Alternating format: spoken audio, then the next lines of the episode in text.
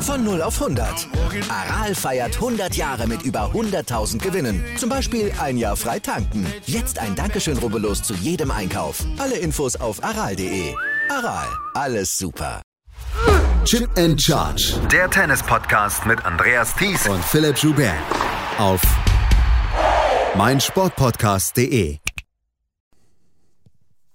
Es war ein spezieller Abend in New York. Die Reise von Serena Williams geht weiter. Sie und über 20.000 Zuschauer haben heute Annette Kontaveit besiegt. Felix Auger-Aliassime ist draußen. Daniel Medvedev, ja, den kümmert das nicht so viel und der ist weiter und es gab wieder einige extrem interessante Ergebnisse. Aber alles wird überstrahlt von der letzten sportlichen Reise von Serena Williams. Herzlich willkommen zu unserem zweiten Daily hier von Chip in Charge auf meinsportpodcast.de. Mein Name ist Andreas Thies, natürlich auch wieder mit dabei Philipp Schubert. Hallo Philipp.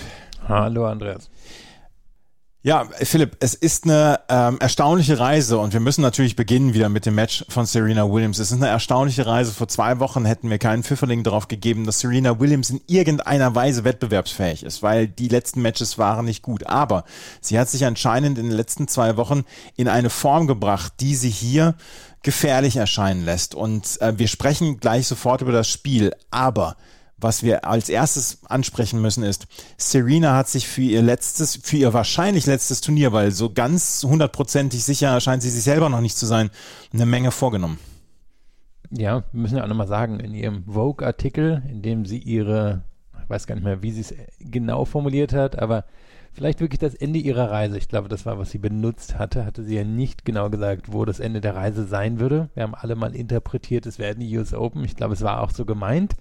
Aber gucken wir mal an, was noch so in den nächsten Monaten passiert. Könnte davon auch, glaube ich, abhängen, was hier bei dem Turnier los ist. Und es waren zwei beeindruckende Matches, aber vor allem war es natürlich zwei laute Matches. Und ich glaube, da das jetzt auch nochmal drauf angespielt, haben wir uns auch gerade im Vorgespräch nochmal drüber unterhalten. Das Publikum ist bereit, genauso bereit wie Serena. Und das heißt, diejenigen, die hier Serena besiegen wollen, die werden auch noch das Publikum besiegen müssen. Denn ohne wird es, glaube ich, nicht gehen. Und ich, das wird auch einiges an, an Nerven fordern, um hier an Serena vorbeizukommen.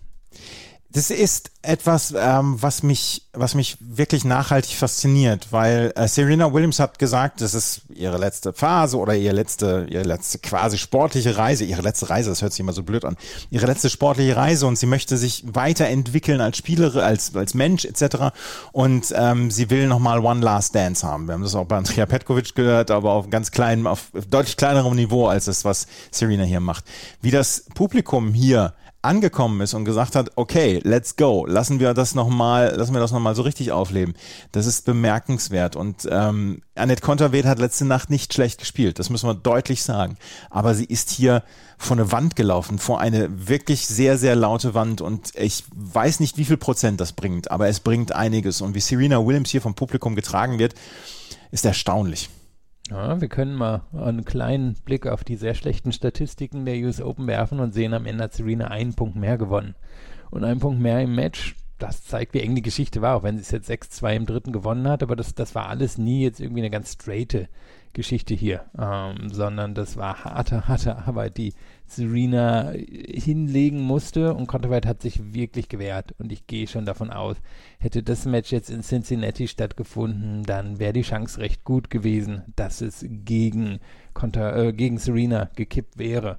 Und es ist jetzt einfach so, ich glaube, es können wir festhalten, Serena ist wirklich in besserer Form. Die bessere Form kommt einfach aus der Beinarbeit heraus. Die Beinarbeit ist wahrscheinlich in dieser Phase ihrer Karriere die Grundlage dafür, ob es läuft oder nicht, weil das einfach A bedeutet, dass sie in der Defensive gut arbeiten kann und B, dass sie natürlich in die Position kommt, um ihre, naja, um ihre wirklich immer noch beeindruckenden Grundschläge so nutzen zu können, dass es unangenehm wird für die Gegnerin. Darüber hinaus heute ziemlich gut serviert, stabil serviert, vor allem im dritten Satz dann besser serviert als Konterweit und schon kommt sowas zustande. Aber es war jetzt eben auch nicht so, dass hier 6-2, 6-1 gegen Konterweit gewonnen hat, sondern wirklich ganz enge Geschichte, ein Punkt Vorsprung, vor allem über Surf am Ende das vermutlich entschieden und dann haben die Zuschauer sicherlich einen Unterschied gemacht.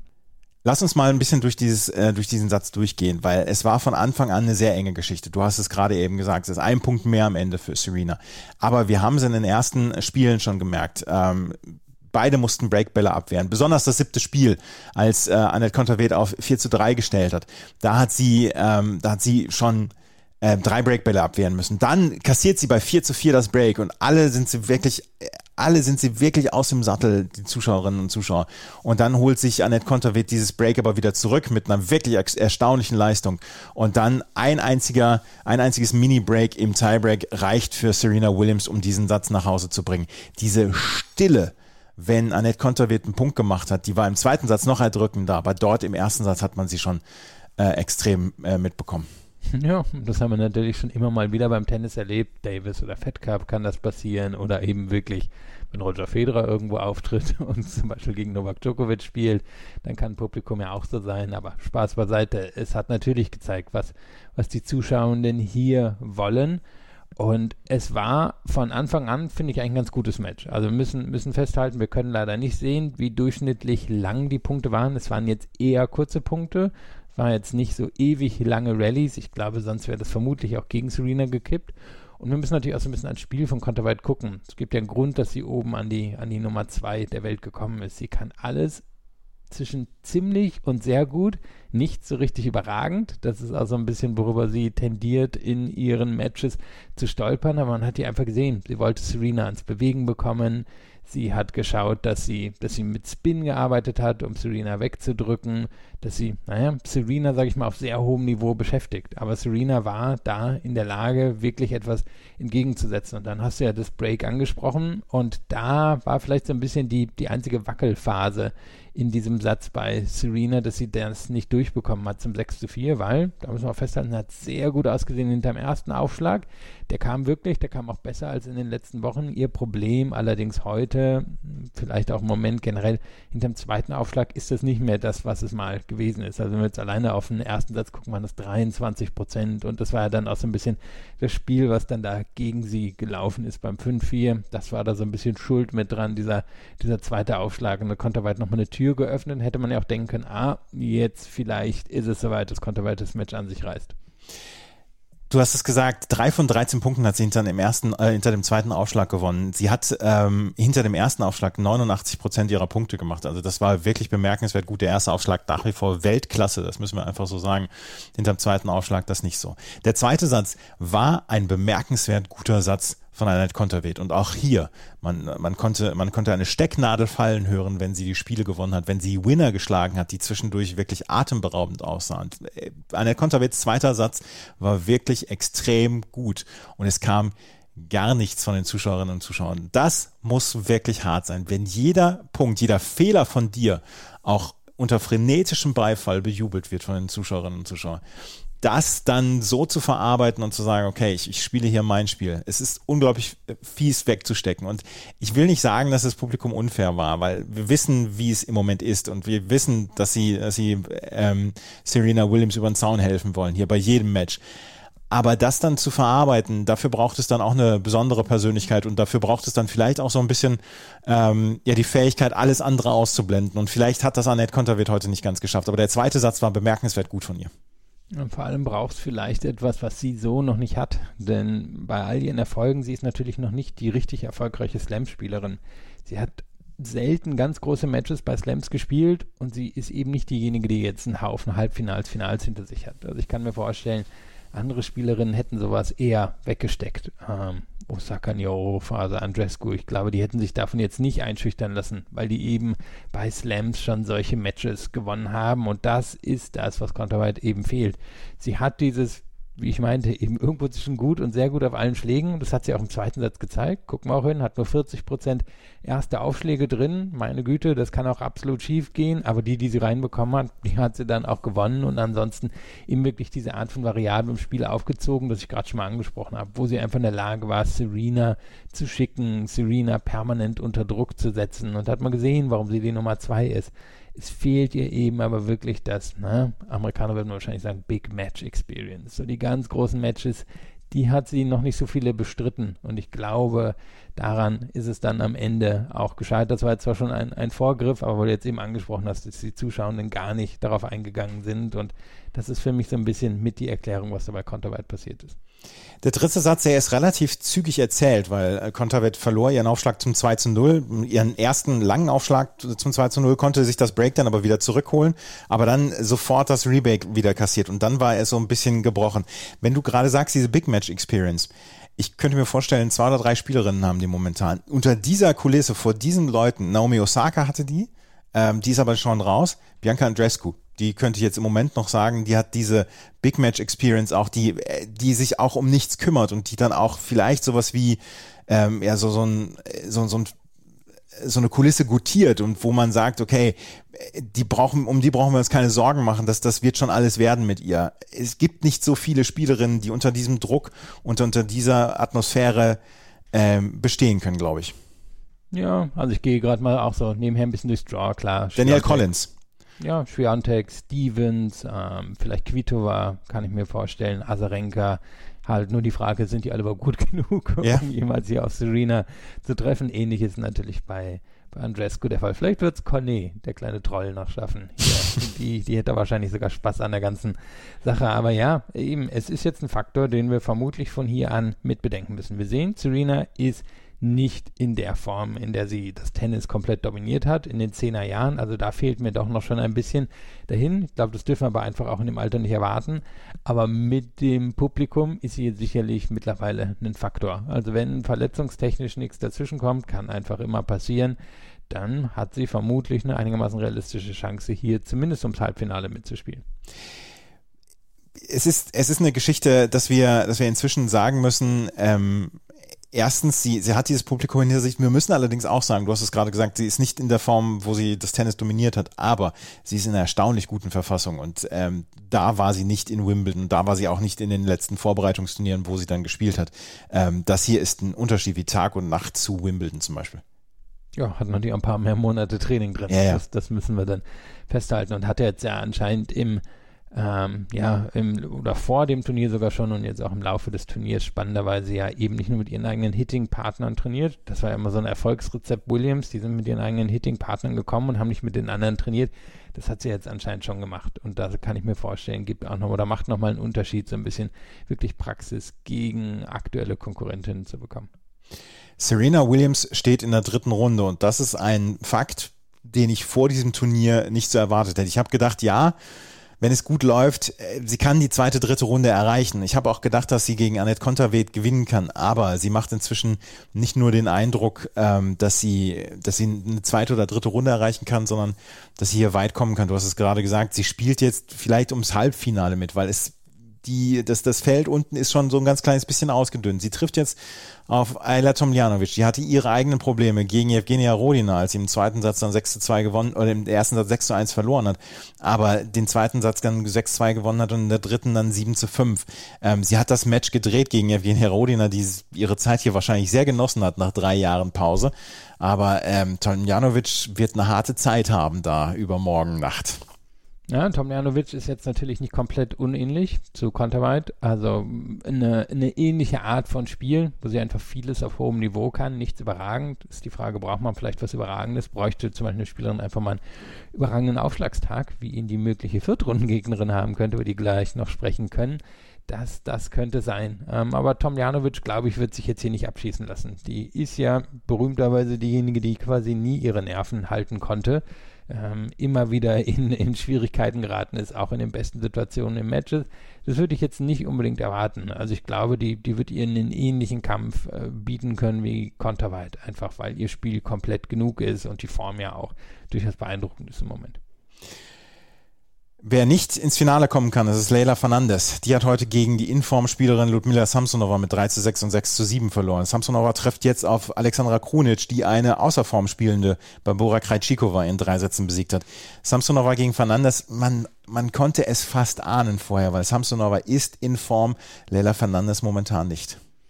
Ja, trotzdem muss man sagen, hat sie sich wirklich gut dagegen gestemmt. Denn wenn wir uns angucken, sie hat quasi überhaupt keine Schnitte gehabt gegen den Aufschlag von Samsonova. Also Samsonova dürfte so um die 70, etwas über 70 Prozent der Punkte hinterm ersten Aufschlag gewonnen haben.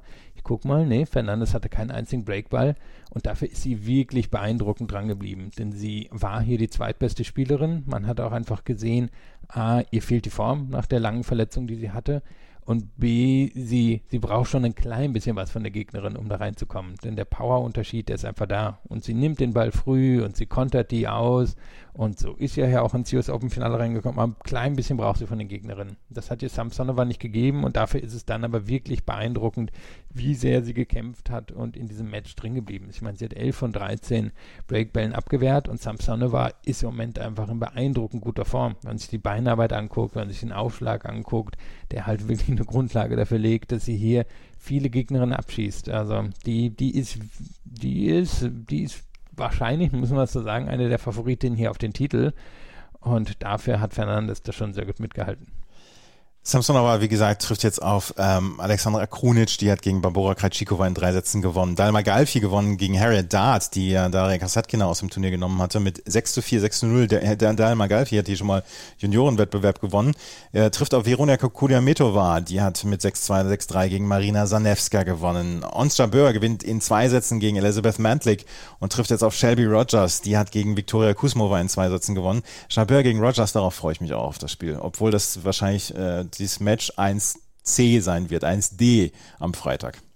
Ja, dürfte auch ziemlich auf Augenhöhe sein. Jabeur ist im Moment naja, es wirkt so, als ist die Batterie ein bisschen leer. So, so würde ich es mal sagen. Ist aber natürlich auch ein sehr intensives Jahr für sie gewesen. Ja, vieles irgendwie zum ersten Mal geschafft. So große Titel zum ersten Mal. Erstmal Halbfinale, erstmal Finale bei einem Grand Slam Turnier. Also da ist einfach viel los und ich habe das Gefühl, es ist ein bisschen draußen und sie hat ja gesagt, sie, sie will so ein bisschen dieser Nummer in der Weltrangliste gerecht werden, die, die neben ihrem Namen steht und sie ist eben keine, die hier ganz früh rausgegangen ist. Aber Rogers hat vermutlich ein bisschen, bisschen zu viel Power im Moment für sie, als dass sie sich hier wirklich gegenstemmt. Es sei denn, sie hat einen guten Aufschlagstag, denn das merken wir ja schon. Das Turnier hier ist von, von Aufschlägen abhängig. Kudameto hast du gerade erwähnt, das ist eine sehr gute Aufschlägerin. Jabeur kann eine sehr gute Aufschlägerin sein, genau wie Rogers. Also ein bisschen wird das vermutlich den Unterschied machen und trotzdem denke ich, Rogers im Moment von der Grundlinie vermutlich die ein bisschen bessere Spielerin. Dann lass uns mal über das Match 1b sprechen am Freitag. Das wird nämlich das Match zwischen Bianca Andrescu und Caroline Garcia sein. Andrescu gewann heute nach beeindruckender Leistung gegen Beatrice Haddad-Maia in zwei Sätzen. Das war jetzt noch kurz nach äh, 0 Uhr Ortszeit, beziehungsweise kurz bevor wir hier aufgenommen haben. Und sie trifft jetzt auf Caroline Garcia. Die hat gegen Anna Kalinskaya mit 6 zu 3, 6 zu 1 gewonnen. Also vom Sportlichen her ist das vielleicht das Match, auf das wir uns am meisten freuen können am Freitag. Ja, zwei, die realistisch den Titel gewinnen können. Klar, können wir auch über andere im Feld sagen, aber einfach von, von den Leistungen, die da möglich sind. Wir wissen sowieso, Andrescu, naja, Top 10 Talent, locker auf der Tour hat es halt nicht so umsetzen können und ist jetzt in der Situation, die wir in diesem Jahr schon einige Male gesehen haben, ein, zwei beeindruckende Siege, kann sie dann diese Form aufrechterhalten? Das wissen wir bei ihr nicht. Bei Garcia wissen wir es. Die dürfte jetzt bei 32 zu 4 oder 28 zu 4, meine ich, stehen irgendwie seit dem Auftakt von Bad Homburg und die zieht hier im Moment so locker durch. Alles alles einfach wird hinter dem Aufschlag gestaltet und ähm, ja, die, da hat man das Gefühl, die kommt gar nicht in Gefahr. Aber Andrescu ist natürlich eine andere Art von Rückschlägerin. Das haben wir jetzt auch gegen Haddad Meyer gesehen, die, die ebenfalls zu den besseren Aufschlägerinnen auf der Tour gehört. Und da hat Andrescu wirklich sehr gut retourniert. Denn hinter ihrem eigenen Aufschlag waren die Prozente gar nicht so gut. Da ist sie gar nicht so richtig gut ins Match gekommen, aber vom, vom Rückschlag her war das sehr beeindruckend. Und wenn sie in der Lage ist, auf diesen schnellen Chords auch die, die besseren Aufschlägerinnen unter Druck zu setzen, dann kann es sein, dass sie auch eine Garcia wird warm anziehen müssen. Garcia gegen Haddad Maia. Wenn wir uns das angucken, das vierte Viertel und das dritte Viertel, äh, im dritten Viertel sind sehr viele Informspielerinnen und im vierten Viertel ähm, kommt die, die durchkommt ins Halbfinale, die trifft auf eine, die schon vorher eine ganze Menge an Gegnerinnen aus dem Weg räumen musste. Ja, trotzdem fühlt sich natürlich alles sehr offen hier an. Also ich weiß nicht, ob du einen Tipp geben möchtest, wer hier ins Finale nee, Nee, ich, ich habe es aufgegeben. Obwohl, ich, hatten wir nicht Nee, Rogers hatten wir, na gut, unser Halbfinaltipp Rogers ist drin. ich habe Golf gesagt, glaube ich, oder? Ich glaube, ich habe Goff gesagt. Ist auch egal. Auf jeden Kann Fall.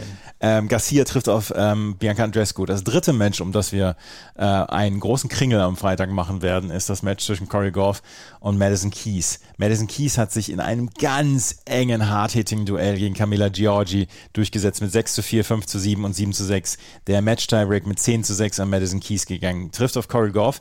Die hat im zweiten das vor allen Dingen äh, Probleme gegen Elena Gabriela Russo und war sehr erleichtert hinterher, als sie den zweiten Satz mit 7 zu 6 gewonnen hat. Kies hat so ein Duell gewonnen gegen Georgie. Das war so ein ganz, so, so ein Small Margin.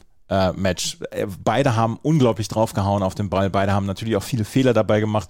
Aber am Ende hat Kies präziser im, im Match-Tiebreak gespielt ähm, und hat bei zwei Spielerinnen, die draufgekloppt haben, ein bisschen weniger Fehler gemacht hat. Das war wirklich auf dem Drahtseil, dieses Match. Ja, vor allem hat es am Ende noch umgebogen, lag schon 2-5 im ja. dritten Satz hinten und hat es dann noch geholt war ein Match, was ja eigentlich am Anfang so wirkte, als wenn sie es ziemlich klar im Griff hat und eigentlich auch ein 2 nach Hause bringen sollte. Ist dann so ein bisschen weggewackelt da im zweiten Satz und dann im dritten ist Georgie davongezogen. Und es hat Kies aber noch, noch umgebogen und das ist ja eigentlich auch gar nicht so ihr Ding. Sie ist jetzt nicht eine, bei der unbedingt der Kampf fehlt oder der Wille fehlt, sondern es ist einfach diese, Ne? Diese Art, sehr früh, schnell Risiko zu gehen, ist bei Georgie natürlich genauso. Und dann kann genau auch so eine Art von Match bei rumkommen. Wenn beide viel riskieren, dann kann allerdings eben auch viel schief gehen. Und das, das haben wir dann gesehen. Und das war ja auch so, dass Keys durchaus eine schnelle Führung im Match-Tiebreak hatte. Und dann kam Georgie nochmal ran, bevor Keys dann die Tür zugemacht hat. Also wäre wär jetzt nicht überraschend gewesen, wenn das noch an Georgie gegangen wäre. War eine ziemliche 50-50-Angelegenheit und du hast gesagt, Keys dann am Ende ein bisschen besser. Kies gegen Goff, Garcia gegen, Haddad, äh, gegen ähm, Andrescu, Jabeur gegen Rogers, Williams gegen Tomljanovic. So viele Night-Session-Plätze hat der Arthur Ashe gar nicht. Ja, das wird schon, wird schon natürlich, natürlich wird es Serena sein, aber äh, das wird ein, das wird ein schönes Scheduling werden da am Freitag von für die Frauenmatches, weil die untere Hälfte bei den Frauen macht einen extrem interessanten Eindruck. Rebecca Marino gewinnt gegen Daria Snigur, die er in der ersten Halb, in der ersten Runde gegen Simona Halep gewonnen hatte, in zwei Sätzen, trifft jetzt auf Zhang Zhuai. Zhang Zhuai hat gegen Anna-Karolina Schmiedlover gewonnen und Zhang Zhuai erfreut sich auch allerbester Form und äh, bei der, von der hört man gar nichts bislang und da bin ich auch extrem gespannt, wie sie jetzt auftreten wird in den nächsten ein, zwei Runden noch. Ja, sie ist ja die Favoritin gegen Marino. Ist natürlich eine schöne Geschichte. Marino war ja zwischendrin auch mal zurückgetreten, ist dann nach ein paar Jahren wiedergekommen, hat hier noch nie die dritte Runde erreicht, obwohl er auch ein paar durchaus prominente Matches Ende der Nullerjahre hier gespielt, aber Marino ist natürlich schon etwas limitierter, als es Jung ist. Also das, das wäre schon eine Überraschung, glaube ich, wenn Marino da durchkommen würde. 2011 hat sie ja mal die dritte Runde bei den French Open erreicht Rebecca Marino und äh, es hat jetzt zum zweiten Mal in ihrer Karriere diese dritte Runde erreicht, trifft auf Zhang Zhuai. Alejandro Risk Amritrage hat in drei Sätzen, in ganz, drei ganz knappen Sätzen gewonnen gegen Camila Osorio und trifft jetzt auf Ji Wang und die hat gestern für die große Überraschung dann auch noch gesorgt und über die große Überraschung spricht jetzt niemand mehr in Zeiten, wo Serena Williams hier äh, Annette Kontaveit besiegt hat. Ji Wang gewann mit 3 zu 6, 7 zu 5 und 7 zu 5 und Maria Sakkari, ähm, wir haben es vor ein paar Wochen angesprochen, dass sie vielleicht nicht damit klarkommt, dass sie im Moment die absolute Spitzenspielerin ist. Sie wirkt nicht auf dem Platz, als wolle sie im Moment so richtig da sein. Sie wirkt immer sehr verkrampft. Sie hat gestern extrem gut gekämpft und hat alles rausgelassen, aber ähm, Xi Wang hat da am Ende ja so ein bisschen mehr Leichtigkeit ausgestrahlt und weniger Druck ausgestrahlt. Maria Sakkari stand schon unter extremem Druck gestern. Ja, und Gio Wang hatte die größte Waffe auf dem Court. Und das ist ja einfach so ein bisschen das Problem von Zachary. Auch sie macht viel gut auf hohem Niveau. Es fehlt allerdings eben so ein bisschen das Besondere. Man kann jetzt sagen, ihre Athletik ist das Besondere und ähm, ihre Art in sich so in so Matches reinzubeißen, aber wenn eine Gegnerin natürlich irgendwie technisch einen so viel besseren Schlag an dem Tag hat, wie es bei Shio Wang mit der Vorhand der Fall war, also wer es nicht weiß, eine Linkshänderin Vorhand und das Problem ist, Zachary hat die auch immer wieder in die in die Vorhand reingespielt und Wang war in der Lage, sowohl Cross dann Zachary ganz schön rauszutreiben, als ihn dann eben auch die Linie entlang zu spielen. Und da hat Zachary einfach kein Mittel gegen gefunden. Und das, das war ja auch in der Phase, wo sie in ein Halbfinale nach dem anderen gekommen ist, der Fall. Immer wenn sie auf eine Gegnerin traf, die dann ein bisschen mehr Power hatte oder in der Lage war, den, den Druck doch permanent höher zu halten, dann ist sie da normalerweise dran gescheitert. Es war ja nicht so, dass sie jetzt in der Phase, wo sie nach oben gekommen ist, irgendwie ein Turnier nach dem anderen gewonnen hat, sondern sie ist halt in ein Halbfinale nach dem anderen gekommen und dann ausgeschieden. Und so, so hat sich das hier angefühlt. Und das ist halt jetzt die Frage, was macht sie da? Versucht sie doch irgendwie einen Schlag total auszubauen? Also nochmal an den Aufschlag ran, nochmal an den Return ran oder muss sie akzeptieren, dass sie wahrscheinlich am Ende eher die Nummer 15 in der Welt ist als die Nummer 3. Xie Wang hat 2018 hier die US Open gewonnen, unter anderem damals gegen ähm, Maria Osorio Serrano. Damals war Corey Goff auch schon mit im Juniorinnenwettbewerb und damals hat sie diesen Wettbewerb gewonnen und ist jetzt dabei. Ein kurzes Wort noch, gerade weil wir es gestern auch bei Twitter angeschrieben haben. Xie Wang, Zhang Zhuai und gleich sprechen wir auch noch hier über Wu Yibing. Das chinesische Tennis macht Wellen. Über Peng Shuai spricht leider niemand mehr. Ja, wahrscheinlich schon. Also ich sehe schon ab und an irgendwie auch mal von prominenten Leuten auf Twitter was dazu. Wir müssen sagen, der WTA-Boykott, der ist natürlich immer noch da. Aber es ist jetzt natürlich kein, kein Thema mehr in der, naja, in der Dauer oder in der Sichtbarkeit, wie wir das hatten, zum Beispiel Ende letzten Jahres, das stimmt schon. Die Frauen werden natürlich überstrahlt von Serena Williams und das ist im Moment vielleicht so ein bisschen der wichtigere Wettbewerb von den beiden Einzelwettbewerben. Wenn wir uns gleich wieder hören, dann werden wir über die Herren sprechen, weil die hatten auch einige extrem interessante Ergebnisse. Felix Auger-Aliassime ist ausgeschieden, Daniel Medvedev, der genießt schon wieder seine Zeit bei den US Open. Das alles gleich hier bei meinsportpodcast.de und Chip in Charge, dem Tennis Talk.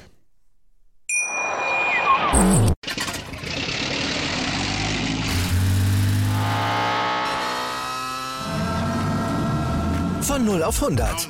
Aral feiert 100 Jahre mit über 100.000 Gewinnen. Zum Beispiel ein Jahr frei tanken. Jetzt ein Dankeschön, rubbellos zu jedem Einkauf. Alle Infos auf aral.de. Aral, alles super.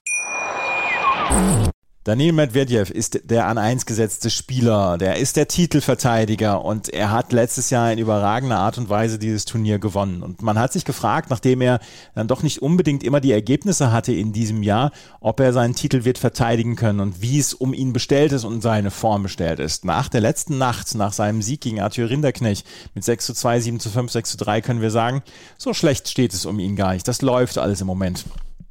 Das läuft könnte natürlich eine unangenehme vierte Runde warten gegen den gewissen Nick Kyrgios. Da, da müssen wir dann mal gucken, wie es wirklich um seine Konstitution bestellt ist. Aber insgesamt war das schon ein ziemlich lockerer Sieg und vor allem war das Medvedev in guter Form. Also Medvedev braucht einen Aufschlag für seine Form und ansonsten muss er schauen, dass über die Vorhand nicht zu viel schief läuft, weil Rückhand ist ja kaum überwindbar und die Vorhand ist halt immer so ein bisschen die Frage, weil so flach, so ein Hochrisikoschlag, das kann ähm, für ihn eben schon schief gehen. Aber insgesamt wirklich eine, eine runde Leistung. Er ist auch in der nächsten Runde gegen, ähm, gegen Wu natürlich ziemlich klarer Favorit, der hier zwei spektakuläre Matches gespielt hat, aber auch ein paar Stündchen mehr auf dem Court gestanden hat als Medvedev. Und die wahre Bewahrungs nee, Bewährungsprobe, die wird dann wohl in der vierten Runde kommen. Die wird in der vierten Runde kommen, egal gegen wen es dann gehen wird, äh, weil JJ Wolf äh, kann man ja auch einiges zutrauen. Trotzdem, Daniel Medvedev ist jetzt hier in der zweiten, in der dritten Runde und hat bislang nicht viele Körner verbraucht. Yibing Wu dagegen, der hat einige an Körn, einiges an Körnern verbraucht. Wir haben schon drüber gesprochen. Er war der erste chinesische Spieler seit 1959, der die zweite Runde eines Grand Slams erreicht hat. Jetzt hat er auch die dritte Runde des Grand Slams erreicht. Hat in fünf Sätzen, in fünf ganz, ganz harten Sätzen gegen Nuno Borges gewonnen. In der ersten Runde musste Wu nicht viel tun, um gegen Nikolaus Basilashvili zu gewinnen. Basilashvili hat sich eigentlich selber rausgespielt aus diesem Turnier. In der zweiten Runde hat er jetzt gegen Nuno Borges in fünf Sätzen gewonnen. Ich kann zu diesem Spiel leider nichts sagen, weil ich gestern auf andere Spiele komplett fokussiert war.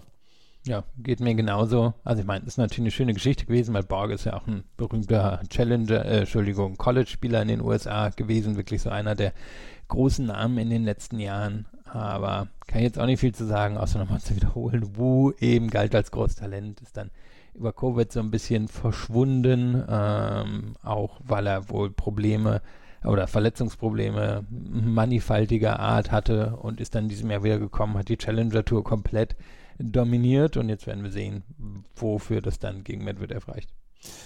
Medvedev also gegen Wu. Und in der zweiten Runde könnte, oder in der vierten Runde könnte es zum Duell zwischen Medvedev und Kyrgios kommen. Kyrgios hat gestern gegen Benjamin Bonsi in vier Sätzen gewonnen. 7-6, 6-4, 4-6, 6-4. Es drohte Ende des dritten Satzes so ein kleines bisschen zu kippen. Er fing wieder an zu plaudern. Er fing wieder an, seine Box zu beschimpfen. Beim, als er das Break kassiert hat zum 4 zu 5, hat er in ihre Richtung gespuckt, hat dafür dann auch eine Verwarnung bekommen. Er hat mit dem ähm, Schiedsrichter äh, wieder gehadert und geplaudert und gestritten, hat allerdings am Ende das Match in vier Sätzen gewonnen und hat sich nicht rausbringen lassen. Er hat hinterher in der Pressekonferenz gesagt, ich äh, erkenne mich selber nicht, wie professionell ich bin und wie fokussiert ich im Moment bin. Nick Kyrgios fokussiert, ist ein sehr gefährlicher Gegner. Das haben wir in Wimbledon schon mitbekommen. Das haben wir in diesem Jahr insgesamt mitbekommen.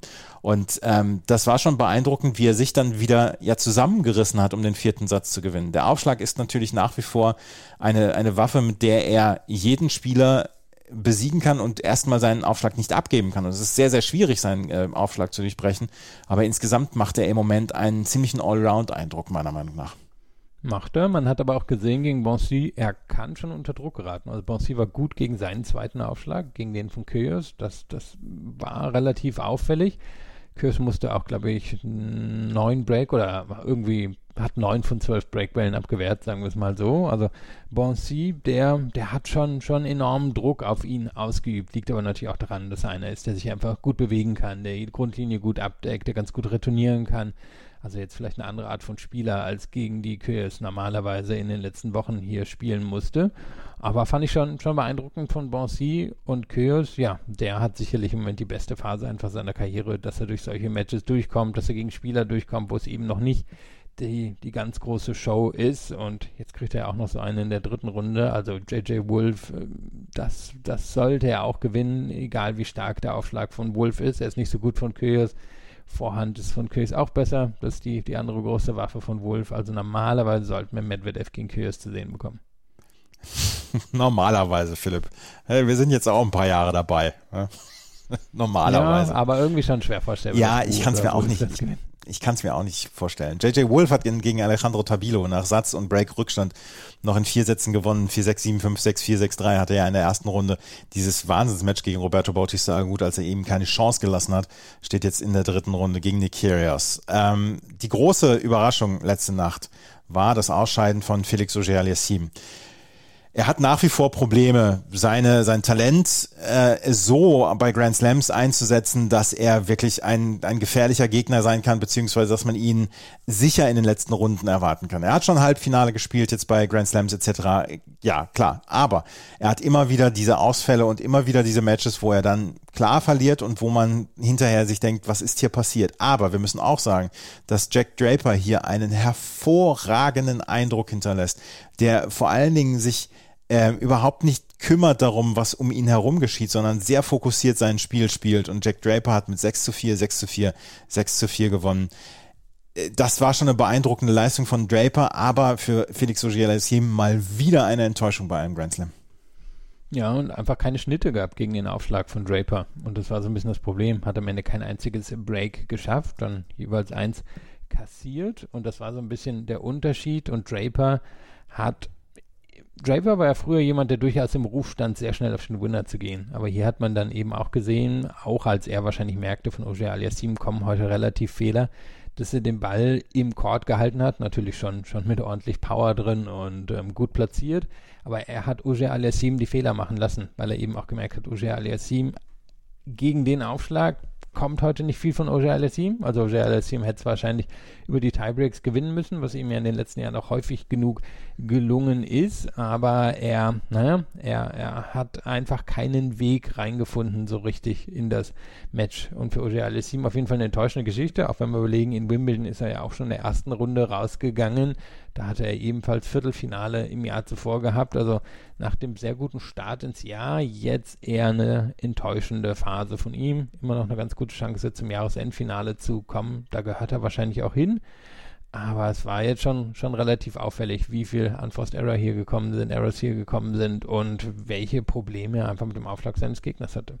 Wir müssen mal darüber sprechen, dass Jack Draper hier ja so langsam so richtig seinen Durchbruch feiert. Er war im Juni vor Wimbledon war er noch nicht unter den Top 100 und inzwischen ist er unter den Top 50 und hat hier in ähm, Kanada, äh, in Montreal, das Viertelfinale erreicht, nachdem er Stefanos Tsitsipas besiegt hatte und Gael Monfils gut nach Aufgabe, hat er gegen Pablo Carreño Busta verloren, dann in zwei Sätzen. Dann in Winston-Salem das Viertelfinale erreicht, dort in zwei Sätzen gegen Marc-Andrea Hüßler verloren und jetzt steht er in der dritten Runde, nachdem er Emil Rousseau-Vori und Felix Auger-Aliassime jeweils in drei Sätzen besiegt hat. Die Konstanz ist vielleicht noch nicht zu 100 Prozent da, aber die Briten dürfen sich freuen auf einen Spieler, der unglaublich talentiert ist. Wir wissen von ihm seit ein, zwei Jahren. Er ist so ein bisschen mit Emma Raducanu aufgekommen vor zwei Jahren. Äh, wir wissen von ihm oder wir kennen ihn. Aber ähm, da könnte ein richtig guter Spieler heranreifen. Ja, auf jeden Fall für die Zukunft. Hier ist natürlich das Ding halt echt eine bisschen unangenehme Auslosung. Also da, da ist noch nicht so viel weggefallen in seinem Teil der Auslosung spielt jetzt gegen Karen Khachanov, der ja durchaus bei Grand Slams äußerst stabil ist. Dann könnte Carreño Buster oder Dimenor warten. Also nicht, nicht so eine einfache Auslosung, wie es ja auch andere in, in diesem Tableau haben. Ja, das, das Draw ist noch nicht so zerfallen wie bei den Frauen, wobei wir bei den Frauen natürlich auch ganze Menge an tollen Matches noch erleben, aber viele gesetzte Spieler sind hier noch weitergekommen. Karen Ratschanow, du hast es gesagt, in vier Sätzen hat er gegen Thiago Montero gewonnen, hat bislang zweimal einen Satz abgegeben, das kennen wir von Karen Ratschanow, der lässt zwischendurch dann auch mal so ein bisschen, ja, die Konzentration sausen, aber er wirkt hier im Moment relativ stabil. Wie gesagt, hat in vier Sätzen gegen Thiago Montero gewonnen. Pablo Carreño Busta, der hat gestern ein sehr unterhaltsames Match gegen Alexander Bublik gewonnen in vier Sätzen. 4-6, 6-4, 6-3, 7-6. Der Tiebreak im äh, vierten Satz, der war wirklich erstaunlich nochmal mit ganz, ganz vielen tollen Punkten. Bublik hat gut gespielt, Carreño Busta aber macht einen sehr guten Eindruck. Auch gegen Dominik Thiem hat er schon die Nerven behalten, so nachdem er den dritten Satz verloren hatte. Und jetzt, ähm, Carreño Busta wird schwer zu besiegen sein von Alex Dimenon. Der hat nämlich gegen Christian Garin in vier Sätzen gewonnen und sich für die Niederlage in Wimbledon revanchiert. Ja, die ihn sicherlich sehr geschmerzt hat. Ja, Carino Buster natürlich beeindruckend. Er hatte ja dann Ende des vierten Satzes eben auch noch einiges an Breakbällen, Satzbällen da abwehren müssen, ist trotzdem durchgekommen. Man ist ja auch zweifacher Halbfinalist, dürfen wir nicht vergessen, ist hier auch der Favorit in dem Teil der Auslosung. Unüberwindbar ist er nicht für seine Gegner. Und Dimonor, ja, bei dem ist natürlich das Ding ein ganz unähnliches Spiel zu Carino Buster hat er jetzt nicht. Es ist halt nur die Frage, ob er daran oder dabei so gut ist wie, wie Carino Buster da, ja, sehe ich, sehe ich auch noch nicht so direkt den Weg für, für Diminor, um hier an Carino Buster vorbeizukommen. Carreño Buster, wir haben es immer wieder gesagt, er ist der Hartplatz, eigentlich der Hartplatz-Spezialist. Er hat bessere Ergebnisse auf Hartplatz. Er hat hier schon das Halbfinale erreicht und ist ein Spieler, der sehr, sehr gefährlich sein kann auf Hartplatz und er trifft jetzt, wie gesagt, in der dritten Runde auf Alex de Menor. Daniel Galan hat in fünf Sätzen gegen Jordan Thompson gewonnen und hat seinen äh, Sieg, den er in der ersten Runde gegen Stefanos Tsitsipas hatte, unterstützt, trifft jetzt auf Alejandro Davidovic Fokina. Der hat einen absoluten Brecher von Match gegen Martin Fucovic in fünf Sätzen gewonnen. Match Tiebreak im fünften Satz mit 10 zu 3. Matteo Berrettini, der hat sich gestern gequält gegen Hugo Grenier. Es sieht nicht so wild aus. 2-6, 6-1, 7-6, 7-6. Aber das war schon eine ziemliche Quälerei von Berrettini gestern Abend. War es. Nur normalerweise ist es natürlich der Favorit in dem Teil der Auslosung, weil oben haben die Setzung gehalten im ersten Viertel. Im zweiten Viertel hat sie natürlich bisher nicht gehalten. Da, da sind viele gesetzten Spieler schon rausge rausgepurzelt. Jetzt gegen Murray sehe ich ihn eben schon als leichten Favoriten. Also er, er hat die Matches bisher gegen Murray gewonnen. Murray ist einer der besten Return-Spieler, die wir überhaupt bisher hatten. Nur der Aufschlag von Berrettini, der ist halt schon was anderes. Und das Ding bei Berrettini ist ja einfach, dass der eigentlich immer Leistung abruft und immer die Nerven behält. Und du hast angesprochen, das war eng gegen Grenier, das hätte er auch verlieren können.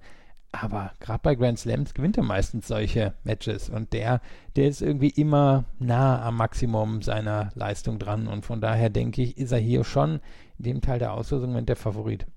Das wirkte nur, ich, ich habe das gestern auf dem dritten Bildschirm gehabt und ich habe äh, ich hab sehr häufig rüber geguckt. Das wirkte sehr, sehr zäh gestern Abend von Berettini, der wirklich alles geben musste, um sich hier durchzusetzen. Er hat sich am Ende in vier Sätzen durchgesetzt und ähm, dass er den vierten Satz im Tiebreak mit 9 zu 7 gewonnen hat, das wird ihm noch auch sehr gut gefallen haben, damit er nicht noch äh, in den fünften Satz musste. Aber ähm, das war schon eine ziemliche Quälerei. Quälerei war auch der erste Satz zwischen Andy Murray und Emilio Nava.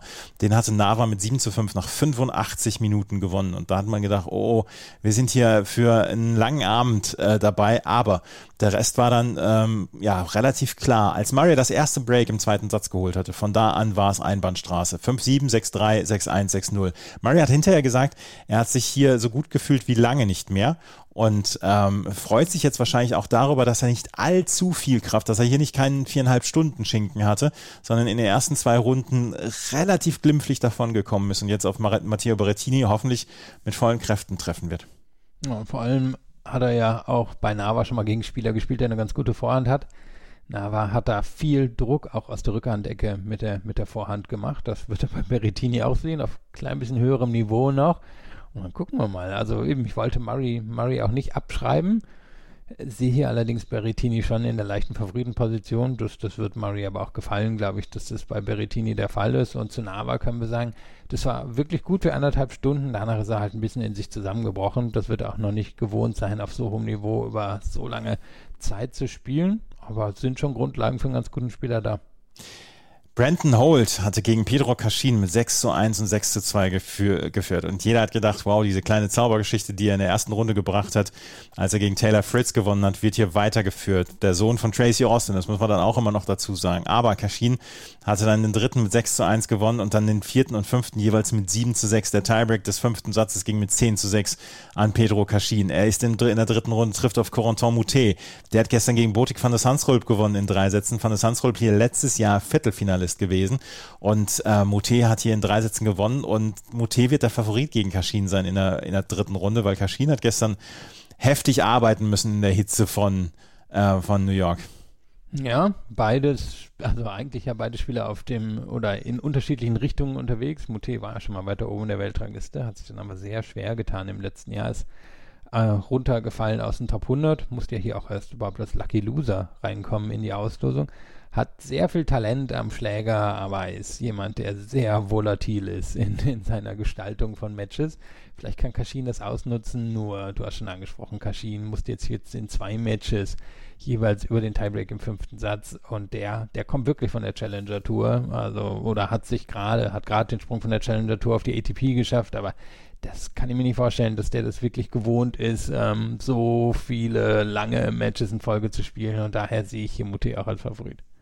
Kaspar Ruth, der ist ja in fünf gesetzt und hat sich hier durchgesetzt in vier Sätzen gegen Tim van Reithofen. ersten Satz hatte van Reithofen noch gewonnen, hat sich im dritten Satz, ähm, in den vierten Satz hat er sich den Knöchel verletzt, als er umgeknickt ist, aber das wird nichts dazu beigetragen haben, dass Kaspar Ruth hier das Match am Ende verdient gewonnen hat und er hat sich hier durchgebissen auf einem für ihn nach wie vor ja nicht so geliebten Belag. Der Belag ist sehr schnell, die Bälle springen nicht so hoch ab. Ähm, letzten Endes kann er mit seinem Topspin vielleicht nicht so ganz viel ausrichten. Und er trifft jetzt auf Tommy Paul, der gestern ein sehr stimmungsvolles Duell gegen Sebastian Korda gewonnen hat. In fünf Sätzen. 6-0, 3-6, 4-6, 6-3, 6-4. Nach dem ersten Satz habe ich gedacht, was ist, was ist denn los mit Sebastian Korda? Dann hat er sich gefangen, nächsten beiden Sätze gewonnen. Aber Tommy Paul ist vielleicht dann auch momentan ja der formstärkere Spieler. Und am Ende hat sich der formstärkere Spieler in einem Duell auf Augenhöhe durchgesetzt.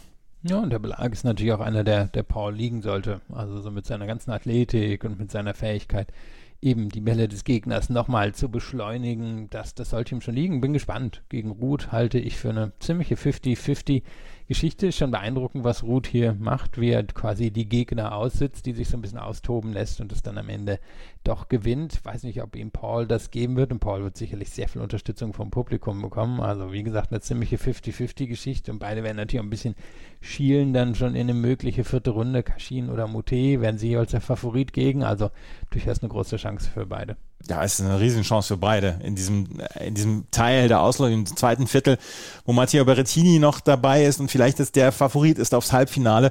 Aber Tommy Paul und Kaspar Ruth werden sicherlich ein Wörtchen hier um die Halbfinalteilnahme mitreden. Das waren die Wettbewerbe. Wir können gerade über das Herren Doppel sprechen. Kevin Krawitz, Andreas Mies und Tim Pütz, Michael Venus haben gestern die zweite Runde erreicht. Vivian Heisen aus Deutschland hat mit, zusammen mit Katarzyna Kaba die erste Runde verloren. Das kurz zu den Doppelergebnissen in der zweiten Woche werden wir natürlich dann noch weiter übers Doppel sprechen und genauer übers Doppel sprechen. Kommen wir auf das Schedule von heute zu sprechen. Da werden wir nämlich auf dem Arthur Ashe ab 18 Uhr Iga Swiatek gegen Sloane Stevens sehen, danach Federico Correa gegen Carlos Alcaraz und dann abends in der Night Session Serena und Venus Williams im Doppel gegen Lucy Radetzka und Linda Noskova und danach Fabio Fonini gegen Rafael Nadal. Ich würde mir Tickets holen für die Night Session heute Abend. Ja, ich vermute, die sind schon ausgekauft oder ausverkauft. Da wird es wahrscheinlich sehr viel Geld für zahlen müssen. Bin, bin wirklich gespannt auf diesen Doppelauftritt. Den hat ja anscheinend Serena angeleiert, wie Venus erzählt hat, die sich mittlerweile ein bisschen in den Hintern beißt, weil sie ja eigentlich ganz gut hier im Einzel drin ja. ist. Wer weiß es schon, aber sie sind definitiv hier die Favoritinnen in dem ersten Match. Auch auf dem, auf dem Louis Armstrong Stadium gibt es ein Doppel in der Night Session. Äh, Thanasi Kokinakis und Nick Kyrgios gegen Hugo Gaston und Lorenzo Musetti. Auch das ist äh, ein Novum, was wir erleben. Die beiden größten Courts haben Doppel in der Night Session. Dort werden wir unter anderem dann Jessica Pegula, Yannick Sinner und Gabini Muguruza gegen Linda Frivirtova in der ähm, Tag-Session erleben. Aber Swiatek gegen Sloan Stevens, das könnte schon ein Highlight werden heute um 18 Uhr. Ja, und Swiatek ist auf jeden Fall die Favoritin. Stevens hat ihr Erstrundenmatch ja auch eher, eher umbiegen müssen, als dass sie da locker und leicht durchgekommen ist. Und die beiden hatten eine ganz enge Geschichte, also Swiatek und Stevens in Cincinnati. Das hat Swiatek mit sowas wie 7-5, 6-4 gewonnen. Kann mir vorstellen, dass sie hier was ähnliches erleben werden. Also Swiatek fand ich schon beeindruckend in der ersten Runde und ich glaube, die freut sich durchaus auch mal, dass sie nicht die Hauptattraktion bei so einem Grand Slam ist. Grandstand mit Borna Coric gegen Jensen Brooksby, dann äh, Kalinina gegen Kvitova und dann haben wir ein weiteres Doppel, Coco Gauff und Jessica Pegula. Coco Gauff, die ja die neue Nummer 1 der Weltrangliste in Doppel ist, treffen auf Leila Fernandez und Daria Seville. Auch das könnte ein richtig tolles Match sein. Francis Tiafoe gegen Jason Kubler. Und dann unter anderem ein Match, auf das ich gucken werde, ist Arena Sabalenka gegen Kaya Kanepi. Kann Kaya Kanepi ihrem Ruf, ihrem jetzt schon fast legendären Ruf einen weiteren Sieg nachfolgen lassen? Da bin ich sehr gespannt drauf. mal schauen. Also Sabalenka, ja, mein, wenn die unter 25 Doppelfehler schlägt, dann ist sie ja wahrscheinlich auf Augenhöhe unterwegs, aber es ist halt mittlerweile bei ihr auch möglich, dass sie wirklich in solche Doppelfehlersphären aufsteigt. Das werden wir alles am Samstag besprechen und äh, wir werden uns am Samstag dann auch um die zweite Runde in den jeweils anderen Hälften kümmern. Wir haben in der ersten Woche leider nur alle zwei Tage die Möglichkeit, einen Podcast aufzunehmen. Wir hoffen trotzdem, dass es euch gefällt, was wir hier gemacht haben. Wenn euch das gefällt, freuen wir uns über Bewertungen, Rezensionen auf iTunes und Spotify. Folgt uns auf Twitter, Instagram und Facebook. Besonders auf Twitter sind wir sehr aktiv jetzt hier auch noch in den nächsten zehn Tagen, was die US Open angeht. Vielen Dank fürs Zuhören. Bis zum nächsten Mal. Auf Wiederhören. Wie viele Kaffees waren es heute schon? Kaffee spielt im Leben vieler eine sehr große Rolle. Und das nicht nur zu Hause oder im Café, sondern auch am Arbeitsplatz. Dafür gibt es Lavazza Professional. Kaffee am Arbeitsplatz, der genauso lecker schmeckt wie in eurem Lieblingscafé. Die perfekte Kaffeelösung für jede Art von Unternehmen. Klein, mittel, groß. Ihr habt auf jeden Fall einen Kaffee, der schmeckt. Die richtige Motivation für eure Arbeitstage. Alle Infos zu Lavazza Professional findet ihr auf lavazzapro.de mit allen Kaffeelösungen für euer Büro.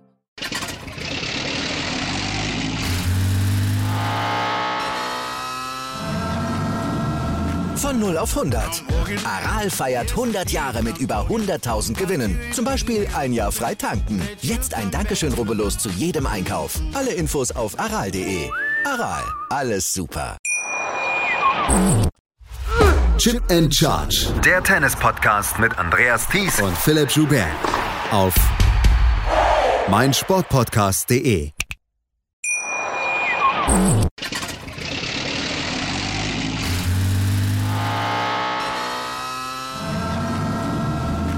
0 auf 100. Aral feiert 100 Jahre mit über 100.000 Gewinnen. Zum Beispiel ein Jahr frei tanken. Jetzt ein Dankeschön, rubbellos zu jedem Einkauf. Alle Infos auf aral.de. Aral, alles super. Ich habe mich natürlich schockverliebt, weil die war wirklich ganz, ganz klein. So begann die Mensch-Hund-Beziehung zwischen Christina und Tierschutzhund Frieda. Und wie es danach, nach dem ersten Moment der Verliebtheit, so weiterging und welche Klippen es danach zu umschiffen galt, das hört ihr in der neuen Ausgabe von Iswas Dog, dem Podcast für harmonische Mensch-Hund-Beziehungen. Iswas Dog? Mit Malte Asmus. Überall, wo es Podcasts gibt.